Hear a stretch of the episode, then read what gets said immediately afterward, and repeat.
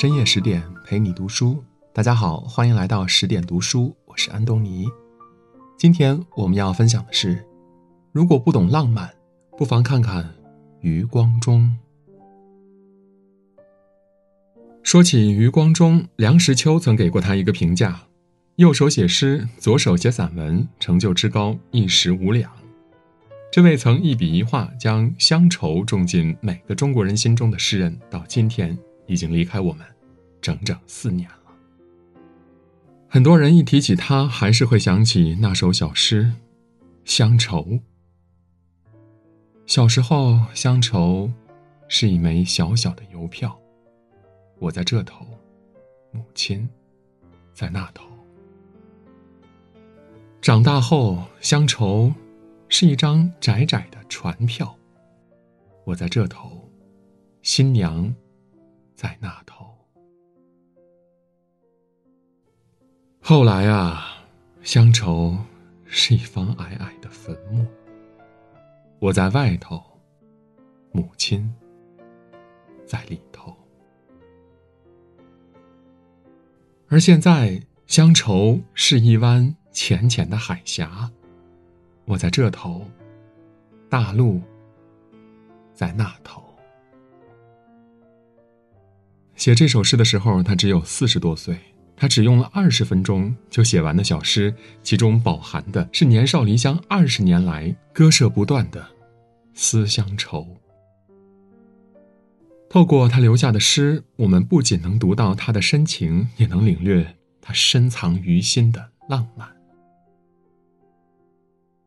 说起浪漫，余光中最令人赞叹的就是那句谐音梗：“别问我心里有没有你，我余光中都是你。”初读觉得很美，再读意味无穷。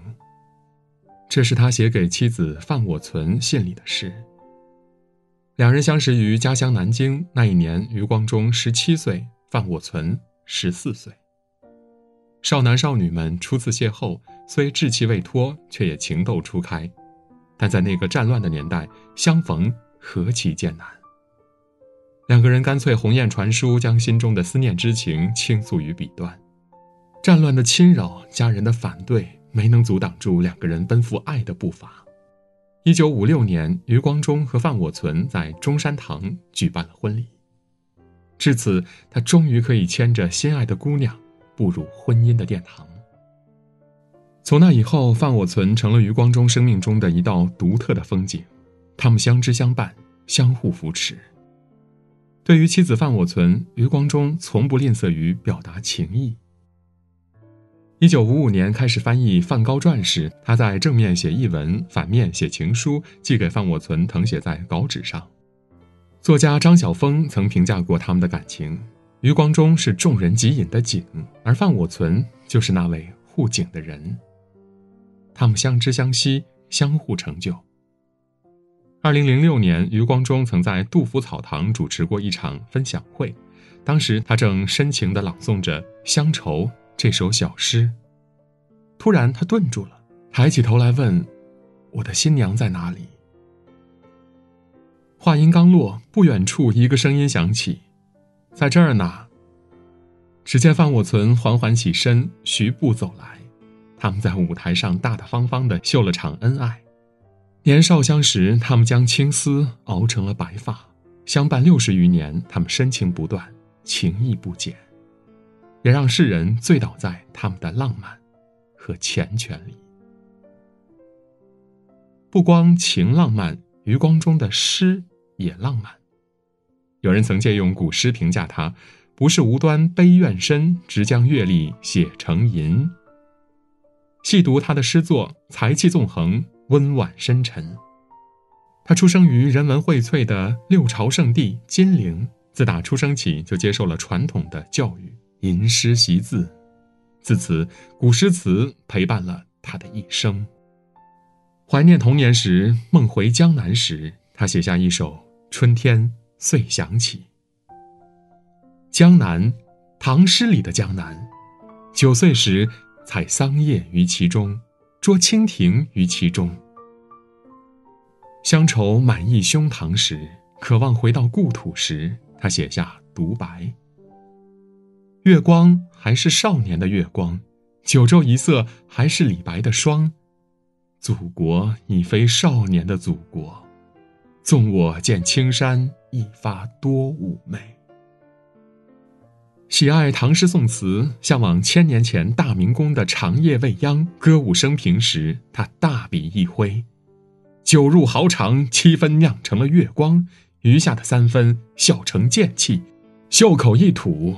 就是半个盛唐。感叹祖国漫长几千年的征程，它饱含热情。我的国家，依然是五岳向上，一切江河依然是滚滚向东，民族的意志，永远向前。他毫不掩饰自己对祖国的热爱，对中华文化的眷恋。赤子情怀总是诗。二零零六年，余光中接受记者采访时，曾表露过自己对传统文化的喜爱。他说：“这几十年来，我努力用中文写作，不但把文言的长处融入白话，更把唐魂汉魄召来字里行间，常与李杜韩柳欧苏对话，常在西化的滔滔浪潮之中撑住中国文学的砥柱。中国文化乃一大圆，圆心处无所不在，圆周处无处可寻。”而以中文为其半径，半径有多长，圆周就有多大。他一边将自己的侠骨柔肠付诸诗词，也一边将自己对爱人的眷恋不舍融入诗歌。有人曾做过统计，余光中一生写诗八百余首，其中二百多首都是写给范我存的。表达欣赏之情时，余光中会说：“若逢新雪初霁，满月当空。”你带笑的向我不来，月色与雪色之间，你是第三种角色。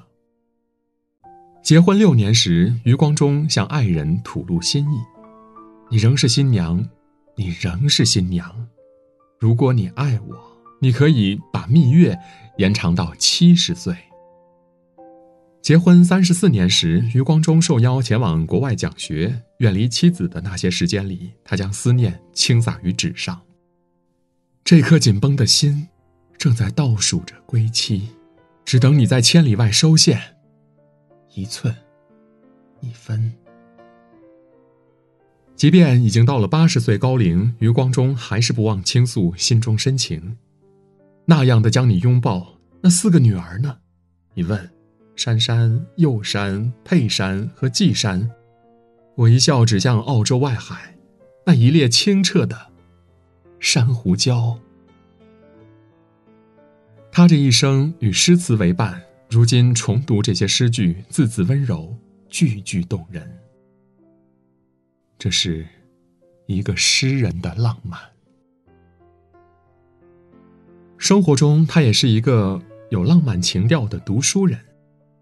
有人回忆说，在台湾大学外文系执教时，余光中最乐意教授的是英国古典诗。上课时，他就像一位巫师，口中念念有词，在神人之间沟通两个世界。这样的上课风格深受学生们的喜爱。他还将自己在美国留学时省吃俭用买来的唱机搬到教室里，与学生们共同欣赏音乐。那时候的唱机体积庞大，不易携带，余光中便把唱机抱在怀里搬来搬去。都说读书人死板，可这死板中自有。万种乐趣，因此他和学生们的关系一直很好。毕业后，有学生前来为他祝寿，他对着学生们说：“不要以为毕业离校，老师就没用了，写介绍信啦，做证婚人啦，为宝宝取名字啦，售后服务还多着呢。”家中四个女儿接连出生后，余光中的占有欲被激发了起来。他写了一篇文章《我的四个假想敌》。其中记录了女儿从小到大的故事。他将自己称作宿舍的舍监，需要时刻提防有男士来取走自己的女儿，舍不得女儿出嫁。等年纪大了一些后，余光中更是童心未泯。路过小时候玩过的河流，他会在河边捡一颗石子儿打水漂，兴起时当场传授方法：出水为鸟，入水为鱼。兴淡时嘴里念叨着：“哎呀，不好。”不好，身边人都被他逗得大笑。其实，在生活中，余光中就是这么一个接地气的人。二零零一年，当时两岸关系缓解不少，余光中得以回归大陆，去山东一睹黄河风采。这一年，他已经六十四岁了。他俯身摸了摸黄河水，将祖国的滋味儿刻进皮肤。一同乘车返回时，同行的人都刮掉了站在鞋上的泥土，余光中没有。他一直将鞋上的泥浆带回了台湾，小心翼翼地存放在盒子里，保存在书架上。他说：“每当夜深人静时，我的书房里就传来隐隐的黄河水声，像是听到了故乡。”这是一个远行孩子对于祖国的眷恋，也是一个诗人由心生的不舍。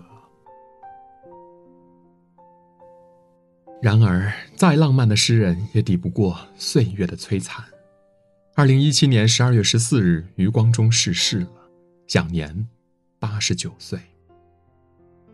他生前曾写过一首诗：“当我死时，葬我在长江与黄河之间，枕我的头颅，白发盖着黑土，在中国最美。”最母亲的国度，我便坦然睡去，睡整张大陆，听两侧安魂曲，起自长江黄河，两管永生的音乐，滔滔向东。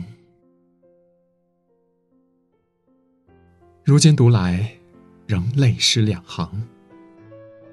他这一生从事诗歌、散文、评论、翻译，他称自己为写作的四度空间。他这一生盼望着祖国统一，渴求着传承中国文化。他这一生留下的佳作跨越山河，荡涤着每位中华儿女的心灵。如今斯人已逝，风骨犹存。读他的诗，看他的故事，记住他这个人，便是对他。最好的怀念，点个再看吧。愿天堂也能有这样浪漫的诗篇和赤子心。今天的文章就到这里。如果您喜欢我们的文章，可以在文末点亮赞和再看，也可以在留言区说出您的观点。更多美文，请您继续关注十点读书，也欢迎把我们推荐给您的朋友和家人，一起在阅读里成为更好的自己。我是安东尼，我们明天再见。